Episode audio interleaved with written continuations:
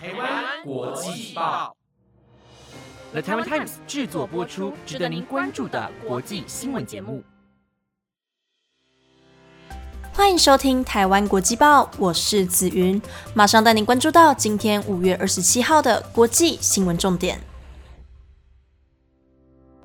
Hello，各位听众朋友们，大家好，我是紫云。那今天我要带您关心到日本跟踪中国的辽宁舰，在疫情之下，北韩有民众趁机脱北，以及你知道美国苹果将提高多少员工的薪资吗？如果听众朋友们对以上的新闻有兴趣，那就跟着我继续听下去吧。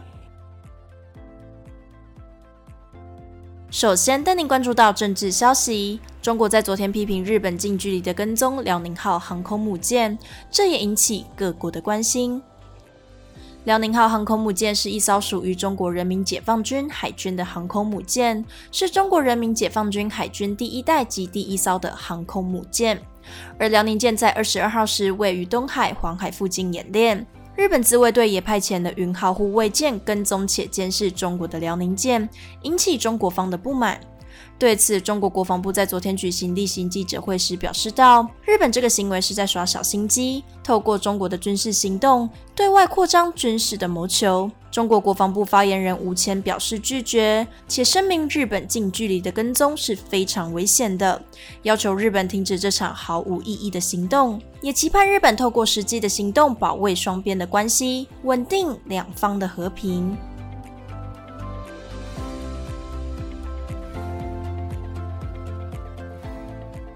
再来带您了解到乌俄冲突，乌俄冲突依然不退，许多专家与民众渐渐对这场战争感到疲惫，甚至也有俄罗斯军人对普京失去信心。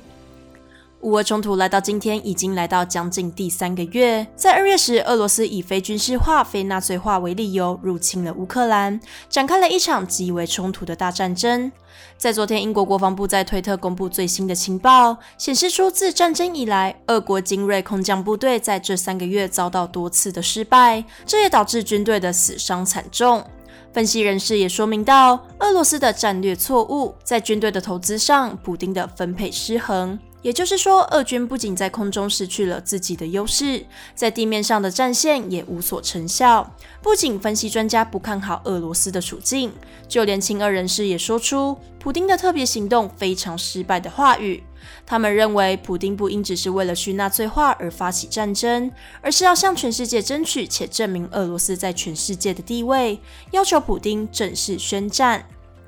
另外，在经济方面，世界银行总裁在昨天指出，乌俄战争导致全球陷入风险之中，这也包括了粮食、能源及肥料价格的飙升，对这场乌俄战争所带来的影响保持着不看好的态度。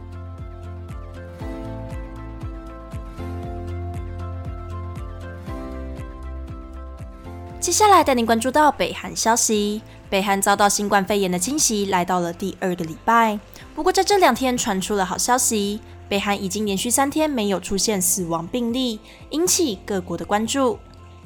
在前两个星期，我有提到，北韩在十二号发布了国家性事件，也就是 Omicron 侵入了北韩，而北韩当局也立即承认了这个消息，并指出这波感染是北韩最严重的紧急状态。疫情在北韩爆发的初期，有将近两百万的民众有发烧的症状。不过，在这场国家性事件来到了第二个星期，根据北韩劳动新闻指出，北韩当局有可能将新冠肺炎的大流行病降为风土病。而北韩的确诊病例数也逐渐的下降。在北韩国家紧急防疫司令部数据显示到，截至二十五号，北韩的新增确诊病例少于二十万，目前共计有六十八位染疫者死亡，且北韩已经连续三天没有新增死亡病例。许多北韩的官员开始撰写文章，宣扬北韩领袖金正恩领导有方，将取得防疫的胜利。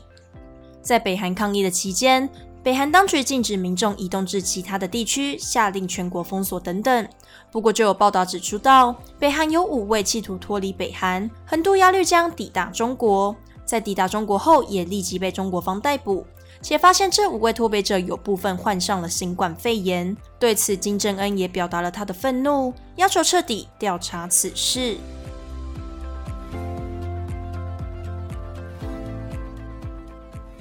第四则新闻带你关心到经济消息。你也在使用苹果产品吗？苹果公司在昨天宣布了一件消息，也引起了美国员工的关注。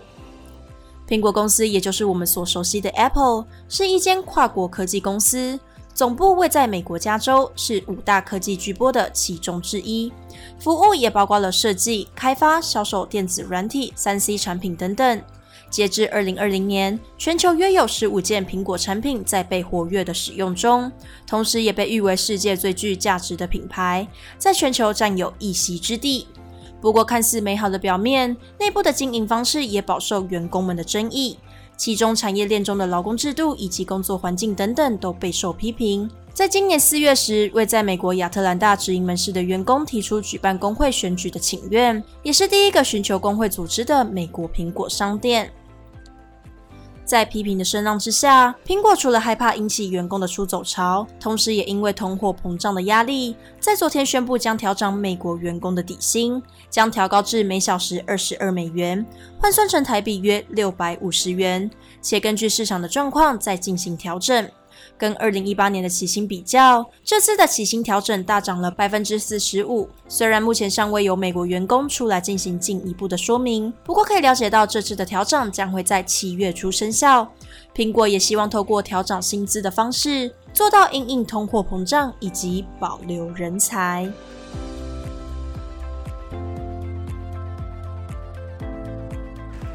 最后，同样带你关心到科技相关消息。近期特斯拉以及推特股价跌停板，连带影响到了特斯拉的执行长，同时也是刚收购推特公司没多久的马斯克。在上个月十五号，我有提到，马斯克以百分之一百收购推特这个平台，并且以每股五十四点二美元出价收购，换算成台币约一点二四兆。当时在消息释出之后，推特的股价也在盘前飙涨了百分之十八。不过到了近期，事情却不如理想，因为社群公司 Snap 总体经济恶化而调降财测，导致许多科技业崩盘，这也包括了推特。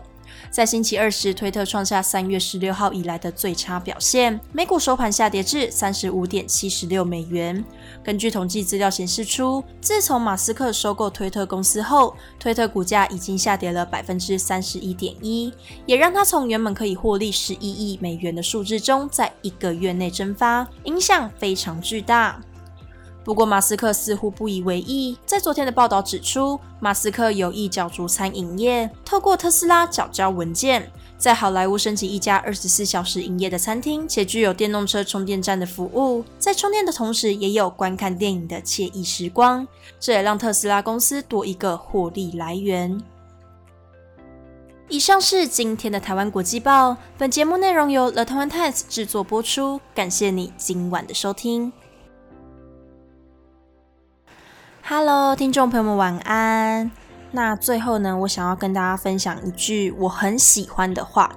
呃，这讲的人也是我非常喜欢的人，他是泰勒斯。大家知道泰勒斯是谁吧？对，反正呢，他前两天就是在美国纽约大学刚毕业，他是博士毕业哦，而且他已经三十二岁了。好，反正他就是在毕业典礼上面，然后为毕业生致辞。那其中有一句真的是还蛮深入我的心的哦，他就说：“Decide what is yours to hold and let the rest go。”他意思就是说，决定你要留住什么，其余的就放手。我那时候看到这句话的时候，就觉得还蛮有体悟的。我觉得比起留住，放手更是需要勇气。最后呢，我就送这句给大家，呃，好像也不是我送的，就是泰勒斯送给大家的。那希望你们对这句话也有所体悟哦。我是紫云，我们下周五再见喽，拜拜。